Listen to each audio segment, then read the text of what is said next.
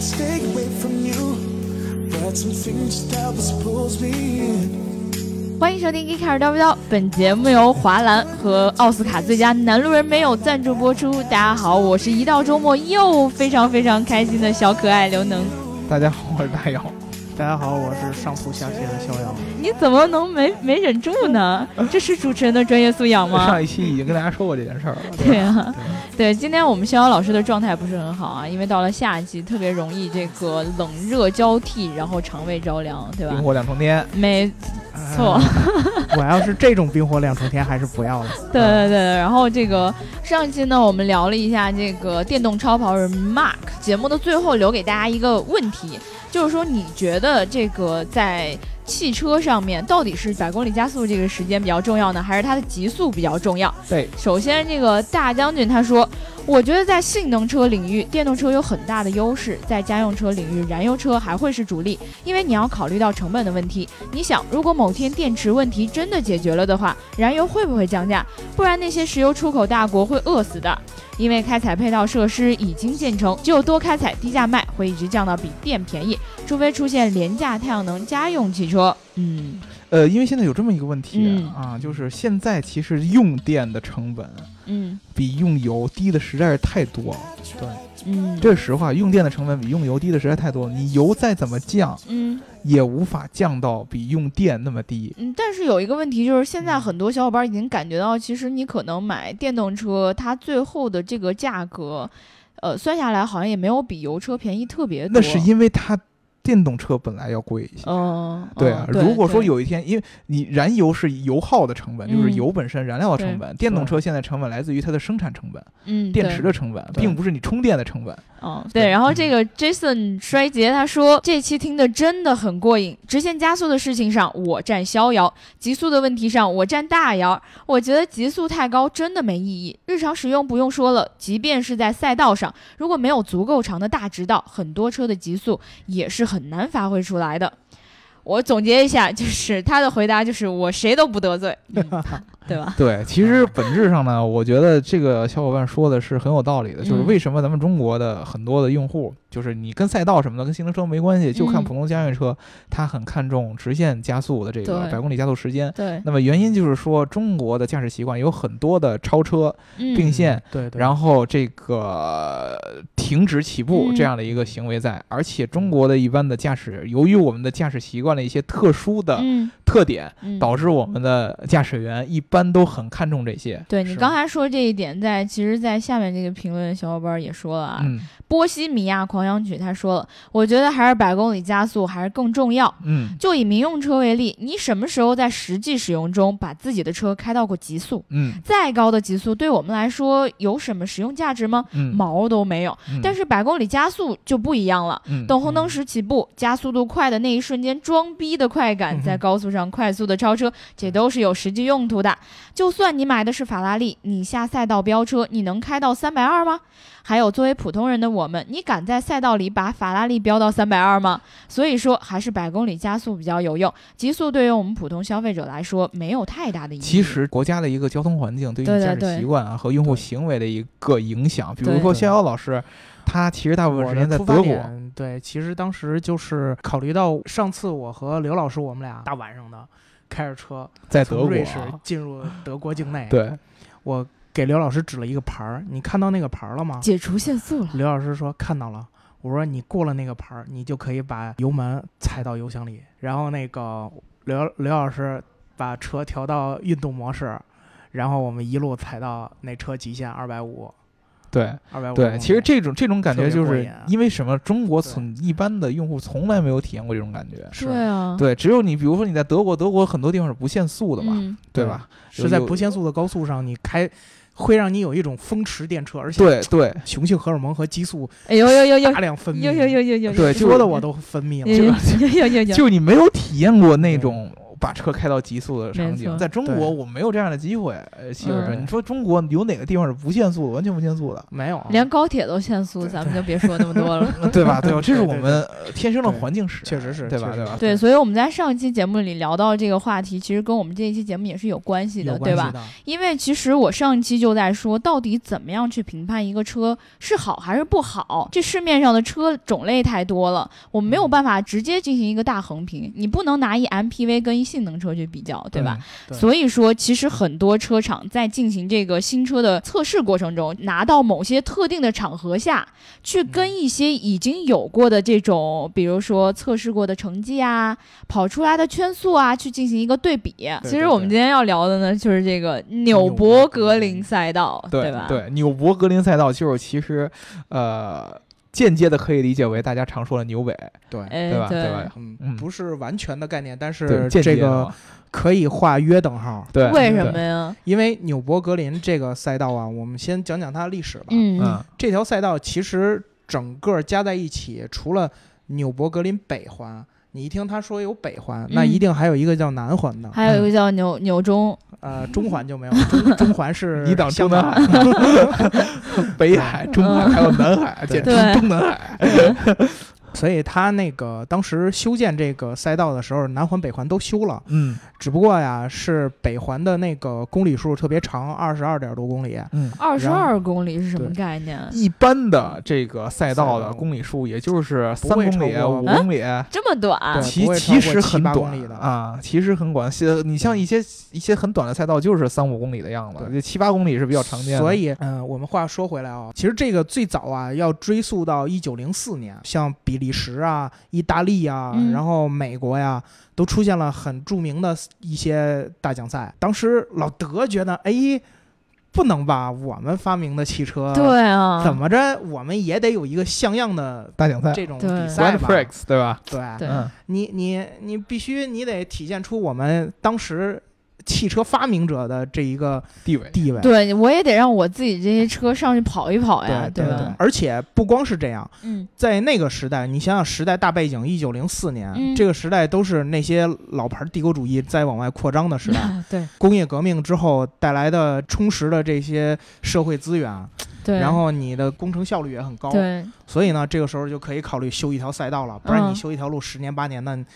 也也很困难，哦所以对这个时候呢，就开始有想法了。当时德国还是德意志帝国，不是嗯第三帝国啊，嗯德意志帝国。威廉二世威廉皇帝啊，对特别有名的。德皇威廉二世，当时他也想说带带动一下当地区域经济的发展啊、哦，原来那会儿就是对要制服先修路是吧？对对对对对，啊琢磨着开始定个地方，嗯然后就把它选在了一个叫埃弗埃尔的地方，嗯，离法兰克福差不多一个半小时，我们开车过对，去。这个个地方应该具体对是离科隆是最近。哦，对，离科隆最近。对，如果大家去过德国的话，科科隆应该在德国的正中央的西部，嗯对吧？相当于在它是科科隆那个州叫北威州，嗯就是北莱茵维斯特法伦。嗯然后它下边那个就是这个城市的所在地，对，叫那个莱茵兰的普法尔茨州。对我嗯之前到德国第一站就是这儿。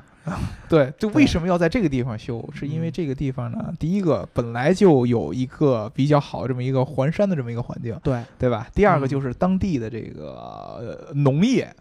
或者说当地的经济确实是很不好，嗯因为它的这块儿这个地哎，不知道因为不是适合种田，什么样的原因不适合种田，哦嗯你，看所以说呢，农民在这儿种都特别特别，嗯？这个生活就特别特别特别的这个贫瘠。不是，关键是要都是田的话，你还得把那田破开了才能修得了赛 道，就是因为没有田，嗯对吧？对，赔然款不好赔，对，然后呢，这个但是这个事儿吧，一直就是处于在有想法、就有计划划阶划段，计划，对但是呢，并没有真正的开始推行，因为一九零七年以后就开始把经济发展转到军工了。嗯嗯就开始准备要打仗什么之类的了，嗯，然后再往后嘛，战争都打起来了，那就嗯更没有时间去想这对事儿对了。对对，所以对一直一直到一九二二年，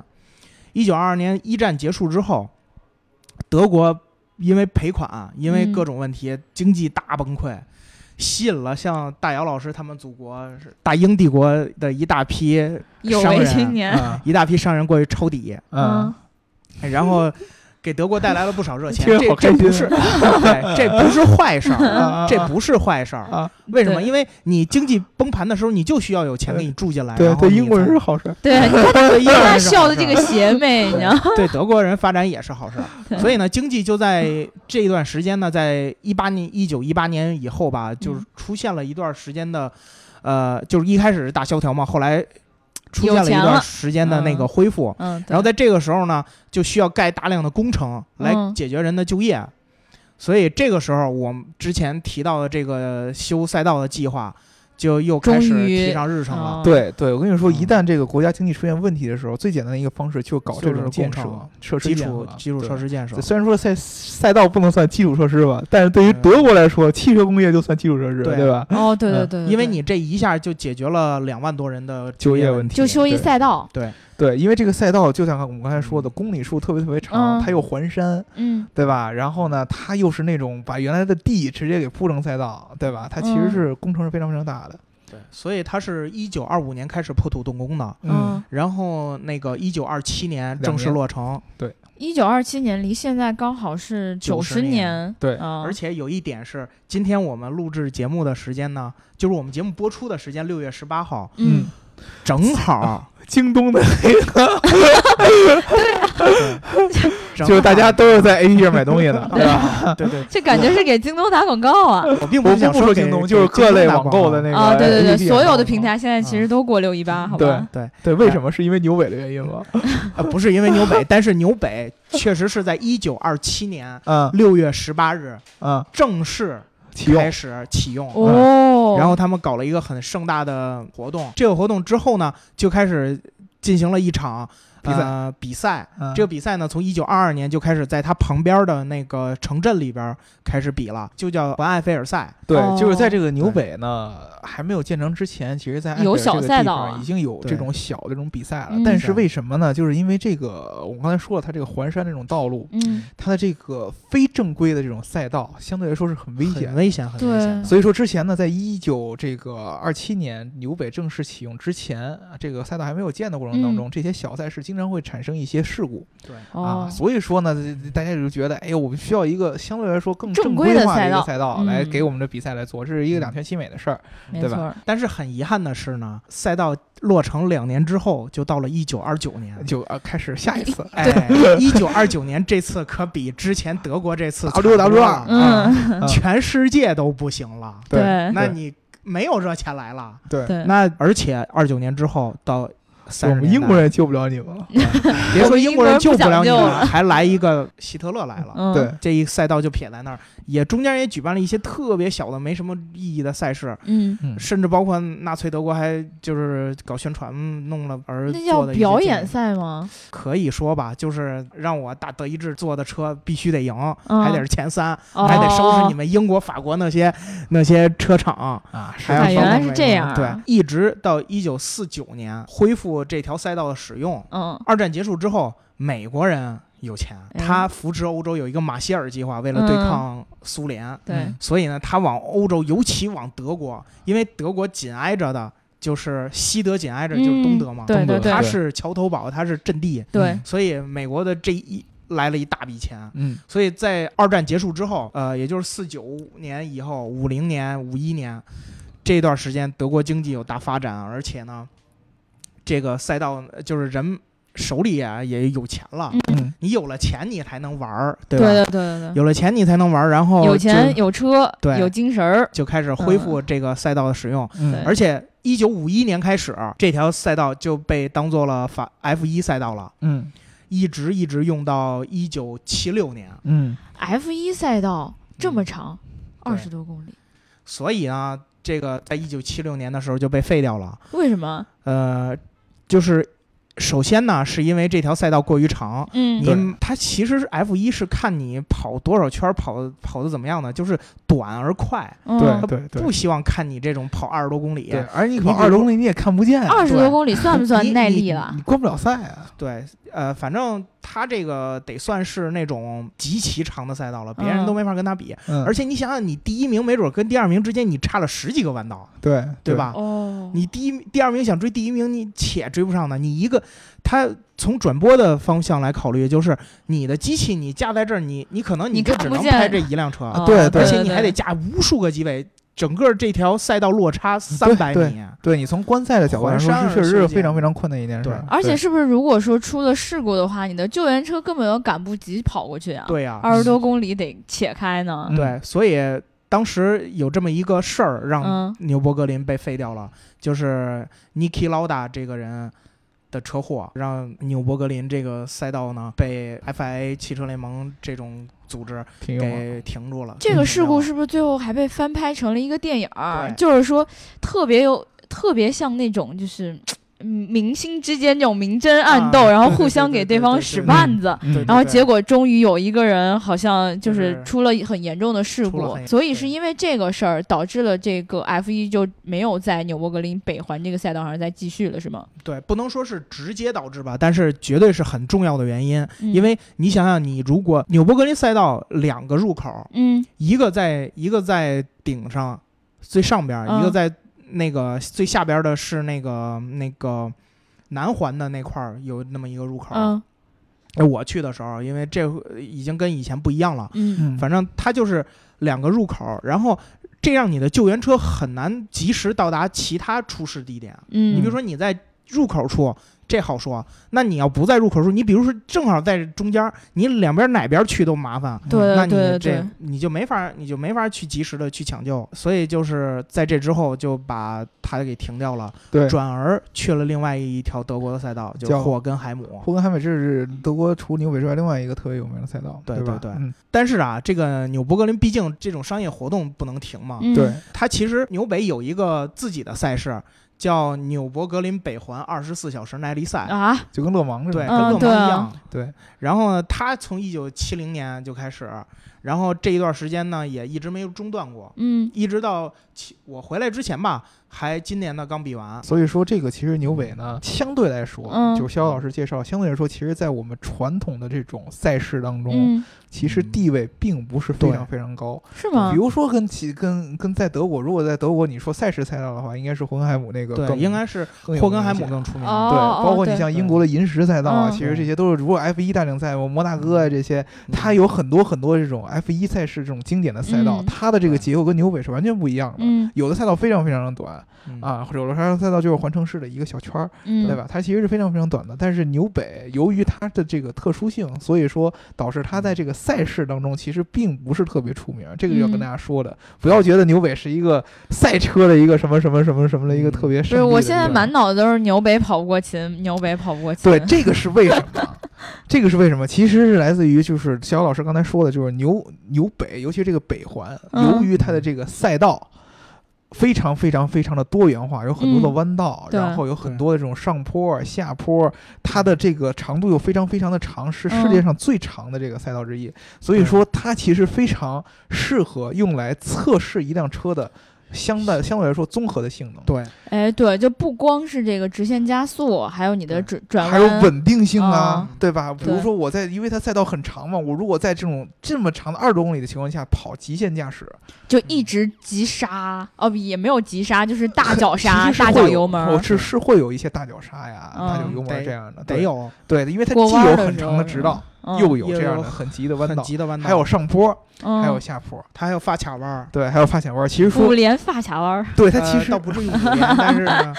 呃，也是有有两三个吧，嗯这种嗯发卡弯儿。对，所以说它应该除了这个赛事之外，它嗯变成了很多汽车厂商去对测试自己性能车或者说是正常的车辆的这种性能，以及嗯作为研发数据的这么一个来源地。大家看 Top Gear 之前船长也也黑过纽北嘛，嗯也说过纽北。其实英国有两次是可以去怎么说呢，影响德国。汽车工业在世界上的地位有两次机会，第一次就是在二战期间。嗯二战期间，大家知道这个德国和英国打了一个这个空袭，嗯，就对是德国去轰炸这个英国，嗯当时呢是不不小心的去这个这个这个去炸伦敦嘛，嗯然后呃不是不是不是英国先呃不是德国先炸英国，应该是英国先不小心炸到了德国，嗯，他是这样的，就是当时吧，英国飞机想往这边飞，对，结果德国人以为这是自己飞呃对机轰对对对对对，他竟然这帮傻，不能骂人，这帮人他竟然把这个飞机引导引导给引柏林去呃了。对对对对，这英当时应该是空战，呃，应该是空战。然后空战当时其实英国已认不经出是，来自己家飞机不，是英国是已经是这个怎么说呢？风雨飘摇，就是嗯整个欧洲已经风雨飘摇，被欧呃被被被德国已经打得差不多了，对就剩下呃英国由于孤悬海外嘛，嗯所以英国就空军来保卫英吉利海峡。对那么当时德国的心态就是，你英国都已经这样了，嗯然后我空军其实很强大，嗯然后你英国就已经疲于招架，你是不可能派就出他轰炸没机。想着这对，件你事就不 可儿，能派出轰炸机去我德国的本土来进行嗯轰炸了。结果当时英国就非常非常，这英国人有时候很傻嘛，然后他就说：“哎，我们就要去炸他。提前万一 呢？就对对，结就真果去了结果就真去。然后德国人就梦说，想还是要有就的，想不到哦，这个飞机是不是我们德国本土的？嗯然后他。以为自己的飞机毁对，了，然后就给指到柏林去了。然后这个英国人也没见过，也没想到，哎，我就他都看了嗯底下哦，这么多城市，这么多楼，这是哪儿？我也不知道，他不知道这是柏林。他就说那就炸吧，就因为管它是哪儿呢，楼这么多炸因为正，常的，因为正常的战争嗯礼仪，战争礼仪是不允许双方去炸这种人口密集、就老百姓密集的地方。嗯你可以去炸什么对发电站嗯、嗯嗯，兵工对厂啊对这种是军事相关的要地，对嗯你可以去炸的，但是不允许炸这种城市军啊，事包括储学备的校地啊方这对些，对这个包括什么历史古迹啊、嗯教堂人啊道主对义上面是不对允对，许这个是的不允许的。那结果就英国就这个这个鬼使神差傻就愣炸愣了的炸就了柏炸林，那柏林就急急了。就柏林当时是因为受到轰炸以后，第一时间还是来来以为是下水道对管道他竟爆然破来的是救火，就是那个管道公司、对嗯下对水道管理公司，对然后然后到这儿才发现让人炸了。对对，所以说当时非常非常生气，纳粹非常非常生嗯气，所以就对开始了跟英国对炸，就炸伦敦。嗯，英国又开始，我在之后又开始炸德国的其他地方，其中最最最最最最让人感到奇怪的地方就是纽北没有受到任何的伤害。那你炸人家一条赛道有什么用呢？ 啊其实你是吧像纽北这样的东西，嗯嗯呃纽北可能还好一点儿，但是纽北其实如果说如果说将来英国知道这个纽北在汽车的工业上会有这么大的啊，影响力的就是以话你们英国人这对，早对一对，下，早就给你炸了，早给你炸啊了早给你对炸了。他结结果去炸的是，比如说什么呃，英国德累斯顿教堂就特别著名的这个，嗯当时这对个皇帝去加加冕那个教堂给炸掉了，嗯，炸到了很多这种历史古迹，最后把纽北留下来。这是这会儿第一没次。想着，真真没想到对，牛北会这么火 对对，嗯第二次呢，就是二战之后，当时大众这个工厂嗯刚开始是被这个这个这个这个呃以战利品的这个哎对对这个送我出们去之前在了保时捷那期就说过，对，以对战利品这样的一个东西，说要呃送给这个，呃比如说美国，美国不要啊，啊，送，然后说送给英我国不要，啊，英国说也不要，最后还给了这个这个德国的政府。法国人也没要。对，对就就就都没要，是不是傻？对吧？其实这两个你去想，大众和纽北是德国汽车工业两个最核心的一个现在一个一也个一个也标是签儿标，签儿，对对，两个最核心的标签儿，这两个都没有，就是幸幸免遇难嘛，算是嗯幸免遇对难，所以说才有今天汽车工业的德国汽车工业一兴切起都是天意， 一切都是天意，对天不绝德国人。对，所以说其实我们现在很多人，包括刘能刚才问的，就是纽北跑不过秦，嗯这个是为什么？就是因为纽北它更多的像是一个汽车性能以及它研发实力的一个体现。嗯，你在纽北上跑出一个圈速来，就是纽博格林的北环。对，啊，跑出一个圈速来，那么这个圈速跟你的同级别的竞品车相比，如果你的圈速更快，那么很多就粉说丝明哦会，我不是不一定会完全 说明，很不多是粉丝说明就认嗯会为认定它认为定你的这个车的综合性能，就是好，或者说你这车简单来说就是性能比你的竞品要强。对，嗯，这是变成一个很重要的标，就跟我们平常它的它的它的价值，就跟我们平常这个一些电脑的硬件啊、手机啊这些跑来分儿跑分儿嘛一样分。儿一样。嗯对，对只不过可能由于汽车需要反映的这个呃评测的维度维度非常非常的多，嗯那么纽北能反映出很多，比如说你的底盘调教啊，对，你包括你的这个动力啊，嗯啊对，，包括你整个赛车在赛道上的一个综合表现啊，对这个是可以很好的表现。但是你比如说舒适性，舒适性这个事情对于性能来车来说是不重要的呀，嗯对啊，对啊，就是呃，逍遥老师可以跟大家就是跟我们讲一些。他之前有没有有没有哪些车企嗯是最开始来去嗯带起这个这个这儿的？就我把牛尾对当做一个研发，当做一个 flag 立起来。嗯，呃，这事儿呢，我们得追溯到 F 一离开纽北以后，嗯一九七76年，哎年对对，等过了几年呢，这个毕竟它商业活动需要继续嘛，对，它商业活动光会降低靠了很多。啊光靠其实纽博格林北环二十四小时这不挣钱啊，对对对， 你哪有 F 一挣钱啊？哎，我嗯，招商，我招对商，来来对来来玩儿啊，所所以呢，他们一开始是想着呀，我们调整一下这个赛道，就改变一下坡度啊，嗯改变一下那个赛道的这个拐角啊。后后来发现太难了，怎么嗯？办呢？就早直接知道早知道让英国人先炸一炸，对，就直接呢把这个原来纽伯格林南环嗯和它中间有一个南环北环中间连接有一个过渡的嗯这一个所，就所谓刚才大姚老师提到的中环吧对对对， 这么对一块特别地方短，其实中一块环是我 提的， 对，是是刘能老师啊 提到那的。那是香港，哦好吧对香港。 我也在对想把这香个，港给改了，对，然后把南环和中中环啊给合并了，然后嗯重新铺路，重新设定弯道，嗯然后定了一个呃，先是四点多公里嗯，长度的这么一条赛就道，很符合大奖赛了，对就是这嗯个对，所以它就起名就叫大奖赛赛道了。嗯，嗯，然后这条赛道开始作为 F 一赛道在德国使用，啊但北环就没用了呀。嗯是对现啊在的南环是吗？对就是现在南环，嗯现在对南环就叫这个大奖赛赛道。嗯对然后呢，你北环剩这么多，你怎么办？对对北啊环其实还是最有名、你最有传从七统六的。年离开了之后，你就就没人使了，嗯，嗯就没人使了。那这个时候就吸引来了一批说，哎，这儿没人使，赛道也挺好的，就是有我我们来看看啊，测我试们这的是车，我们车在这儿跑怎么样？嗯，然后就开始逐渐有企业进来，嗯有一个企业对这事儿都魔怔了，嗯，就是德国是你们德企吧？呃哎肯定 是得是德企啊，对，因为我们英国开完那要对经过法国，。嗯 然后呢，就是这个车企，虽然我不忍心这么说，但是我觉得它确实魔怔了对，因为嗯肖老对师很喜 欢这个企业。对，就是保时捷，保时捷有多有多疯狂啊！嗯保时捷911这车企，嗯，你从最最最最基础的嗯到最最最最顶级的，嗯，你想你你能每一想象辆到车所有的车，他都跑对过。你都必他都必须拉到这赛道上跑一圈儿，对嗯然后成绩呀、测参数啊，这这种每一个都会来。对，然后然后他比如说，而且这里边还有很多好玩的故事，嗯，就是一旦别人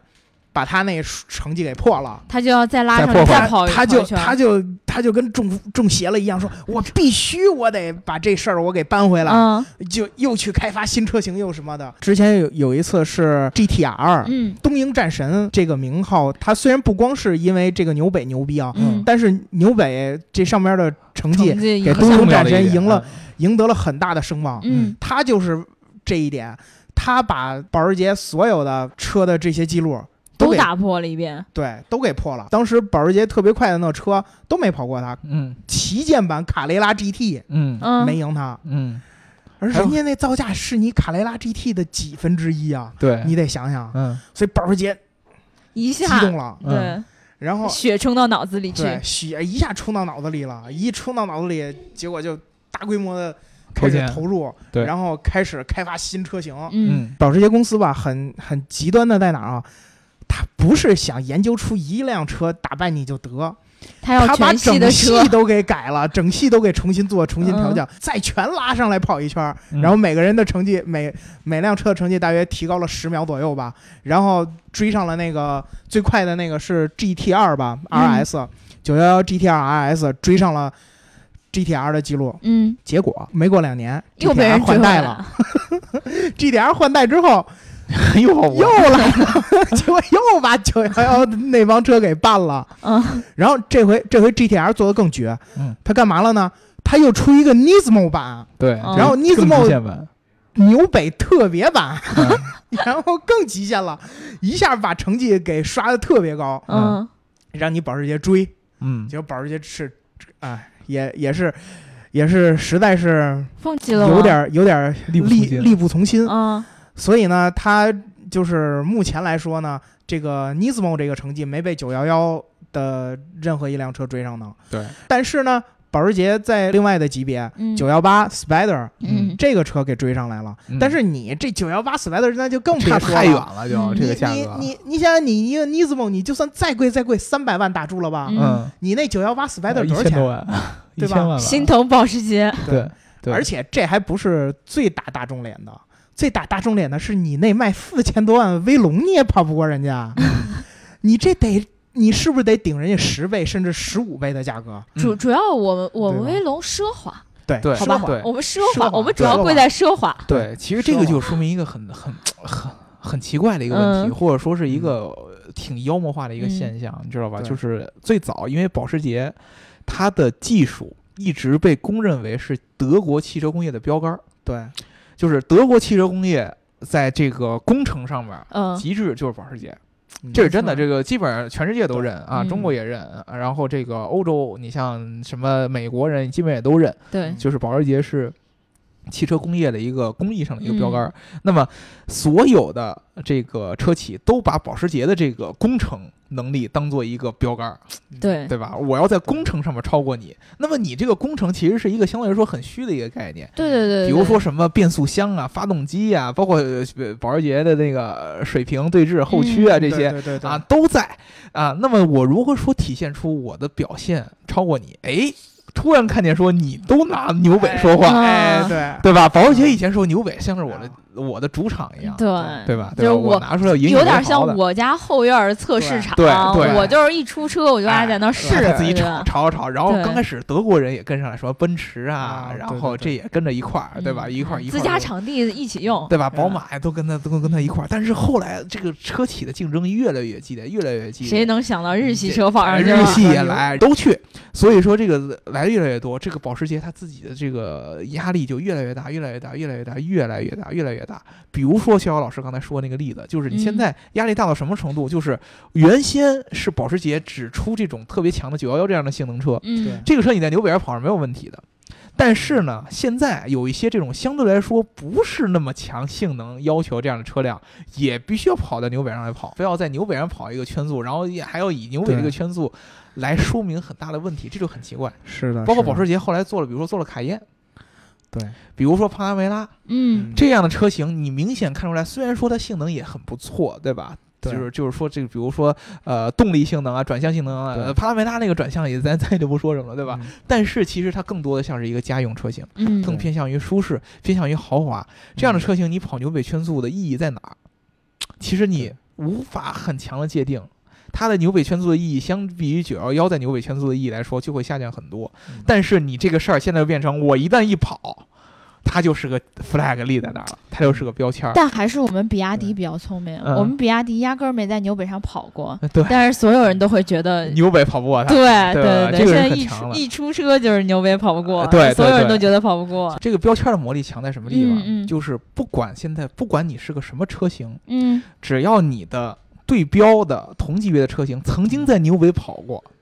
然后呢，你就必须得对，作为它的竞争对手，你必必须得跟它是相似的成绩，甚至于你必须得超过它，哎要不然你就说明你的车不比它好。嗯你说这件事儿，你知道让我想到一件什嗯想么起事什儿么吗？了？是不是？这两年国内的明星喜欢干什么事儿啊？ 啊，喜欢去戛纳呀，对吧啊？对对对对是不是个火的明星？人家对对到底对邀对请你去干嘛？对都跑戛纳去亮一圈嗯对儿，然后完了之后，微博上就开始刷照片儿，对吧？对对对这不对。一样吗？这变成一个很妖魔化的一个东西，就比对如说你像九幺幺，我们刚才说九幺幺这种车，你就应该在牛尾上跑，因为它就是这样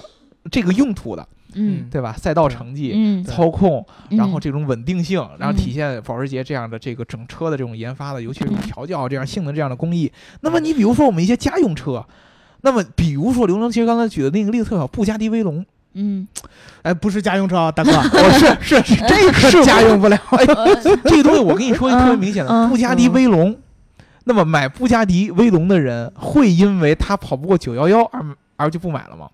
不会，对啊，不会，加尔摆在那儿呢。对吧？对吧？价格摆在这儿，它其实你没法这么比。嗯，对吧？对它真的没法，因为布加迪威龙，你能明显感觉出来，这个车虽然说它直线加速非常非常强，马力非常非常强，嗯但是你看到嗯它的很多的，比如说它的工艺啊，内饰搞那么豪华呀，啊对然后必须得搞那么宽呀、那么大呀，空气对动啊力学啊这些东西，嗯所有东西它都不是按照着直线的赛道这样的圈速来、嗯来去定义的，它只是因为极致的马力对来给对到你，对吧？嗯它对是这么一个意思，所以说你就这个比起来就很奇怪了。就跟你是真的不能拿一辆 GL 八跑去纽北，对对吧？意义在哪里？你可以去拿一辆 G L 八跑纽北，嗯但是你说 G L 八纽北成绩不好，就证明 G L 八是一辆不好的车，哎，对，这个就这个就嗯没没有道理了。这个就对就没有道理了啊！对比如说，我们现在其实有很多的这种豪华车，就是不加迪嗯威龙这个价位上来，不加迪威龙价位太高了。比如说，我给大家举几个例子，宾利，嗯嗯宾利这个车的定位很奇怪了，就是它的车现在的定位最主要是豪华性，嗯虽然他以前定位自己是运动呃，的，一是嗯运动式赛车，虽然说它对嗯现在也 W 十二。对吧？它也各种各样的这个动力，它也不会很差，它百公里加速也很快，没错儿，啊，也是比如说四秒，也都嗯都有。但是呢，你说你让他跑纽北圈速，它的意义在哪儿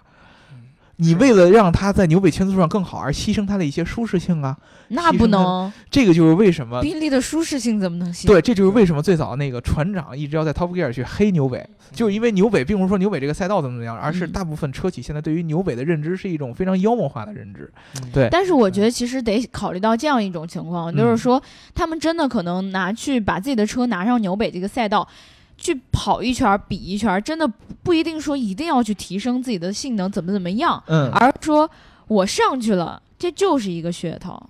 对对吧？对可以有利于提升我这个品牌形象啊，可以让我的车卖出去就感觉哎 呦，贼现牛在的逼！啊噱头是什么？现在的噱头是在于我的这个车的研发是主要依据在纽北上的表现来研发的。嗯就，是我每一次这个车的调教，我都会在纽北上做测试，然后按照哎纽北的成绩再来接着做调教。对我这个耐是终耐极久的性噱多头好，对，这个是终的，极的噱头。那就是说我这车就是为纽北而生 的，哎，哦啊对这种感觉就完全不一样对。啊。嗯对，嗯，这要是一个男孩儿的话，看到我，反正作为女生，我是不太能理解啊。但是我觉得，可能对于喜欢跑分儿的这种男生来说，对那确实这种成绩，它就是一个刚性的一个比较嘛，对吧？对就是就跟德系粉跟日系粉的一个比较一样。嗯，对我没有办法，我没有办法从一些文字上去告诉你说，哎呦，我这车真好而，且我我去开洗也给不你一定洗脑能赢你，啊对对吧？ 对但是呢，对这些数据就是死死的就在那儿，对对吧？你无法去打破，你无法对，去这是说一它个是非常假理性的一个认知，对吧？对对对吧，所以说其实你知道，现在很多的这个呃车企的这个纽北的测试嗯车，它跟真正量产的车型是很大区别的。有很大区别的。比如小老师给我们举例子，之前说那个迈凯伦 P One，、啊它的比如说 P One 的普通版、正常版是没有在牛板上跑，它跑的就是一个 L M 那个版本。他他跑了，但是呢，他因为他不当说时那个九幺八那车那个成绩出来之后很牛逼，啊嗯 跑进七分之内了。嗯对 然后呢，这个不知道是你们出于你们英国人不自信还是怎么对对对着，他没公布自己。啊英国当时说了，迈凯伦 P One 是在英国的那个那个哪对个对赛道，对就迈凯伦后边那个专门那个赛道，忘了叫什么名字了，嗯啊，就是在那个赛道上研发的，并不是在纽北，对吧？哎对吧，不你是们为保持纽北一个而对生，我感觉我们我们开到德国是要经过法国的，你 们直接就在旁边，经过法国自损了我五百 对对对对嗯对对对，对， 经过法国这个经过很法国就就法国那路就让我们不好开了一段时对间。对对对对很难受嘛，对吧？对吧你们英国人跟法国人之间的关系没法说了。对对嗯对对啊！所以说后来很多的这种车型，它会由于为了提高牛尾的成绩，嗯而去比如说刻意的减重，对嗯，比如说去掉车身上面多余的一些座椅， 对对，甚至要换座椅的材质嗯，啊，包括兰博基尼，它会把这个这车作弊版整个是的？啊吧？都都掏空了，快。赛道对作弊版，对所以你这个车虽然这个成绩很极致，嗯，但是跟你其实实际上拿出来卖的车有有对很有这么大区别，那你怎么？哎，这个特别像速八的时候，他那个唐老大不是跟人比飙车的时候，嗯把那车改成那样啊了吗？对对对对吧？对你要对真拿一个没改过的，你去飙啊，那对得吧让人给对，就是说，其实真正意义上来说，牛尾的成绩现在有很多版本的车的牛尾成绩已经跟消费者真实能获得的价值，它的意义相隔离的越来越远。越来嗯越消费者获得的是自豪感。对对，所以说其实我以前特别特别奇怪的，就是当中国的很多的咱们的键盘车神，所谓的啊，嗯咱嗯咱不是说膈应人家怎么怎么着，对在网上去说，经常会拿牛尾这个圈速说。嗯，对你有的时候你看到，比如说像保时捷这样的车型，你看到哎，他还挺懂的，对吧？嗯有人拿圈速说，就是或者说这一个终极的立 flag，但是有的时候拿出一些其他的一些很奇怪的车型来跟你比，嗯就有你有点感觉，就好像有点刻意。对对吧？所以说，其实我们也想听听咱们的小伙伴，你对牛尾的这个游戏的圈速，以及车对企在牛尾上这种刷这种圈速的这样的这种体验态度是怎么样的？是什么对看法？还是对我我觉得还是回到最初那个问题，就是衡量一辆车好不好，到底是哪些点，对对对吧？欢迎其大实家来讨论一下。对，其实嗯我觉得最重要的还是你在牛尾开的时候，你对有没有机会去牛尾开一下，对吧？我们肖老师应该是去开过的，对我们肖老师是不是还拍小视频？对，还拍了一个小视频。所以说我跟大家聊一聊，就是你们对牛尾的这个感觉是怎么样的，对吧？没错儿，如果大家能够翻墙的话，可以去看一看肖老师拍的这小视频，嗯，叫什么“牛牛北一一日游游”，是吧？对，对一嗯对对，搜然后就能找到他。嗯对对对，然后欢迎大家就是嘖踊跃的在这个评论区跟我们讨论一下，就是大家都这么懂车，这么了解车，在你心目中到底牛尾，牛北，对是个牛什北么是一地个位什么样的对地位？对对对，然后这些。呃，车的参数配置，哪些东西对你来说真的有那么重要？哪些东西其实没那么重要？嗯欢迎大家积极的跟我们进行讨论。我们今天这期节目呢就聊到这儿了。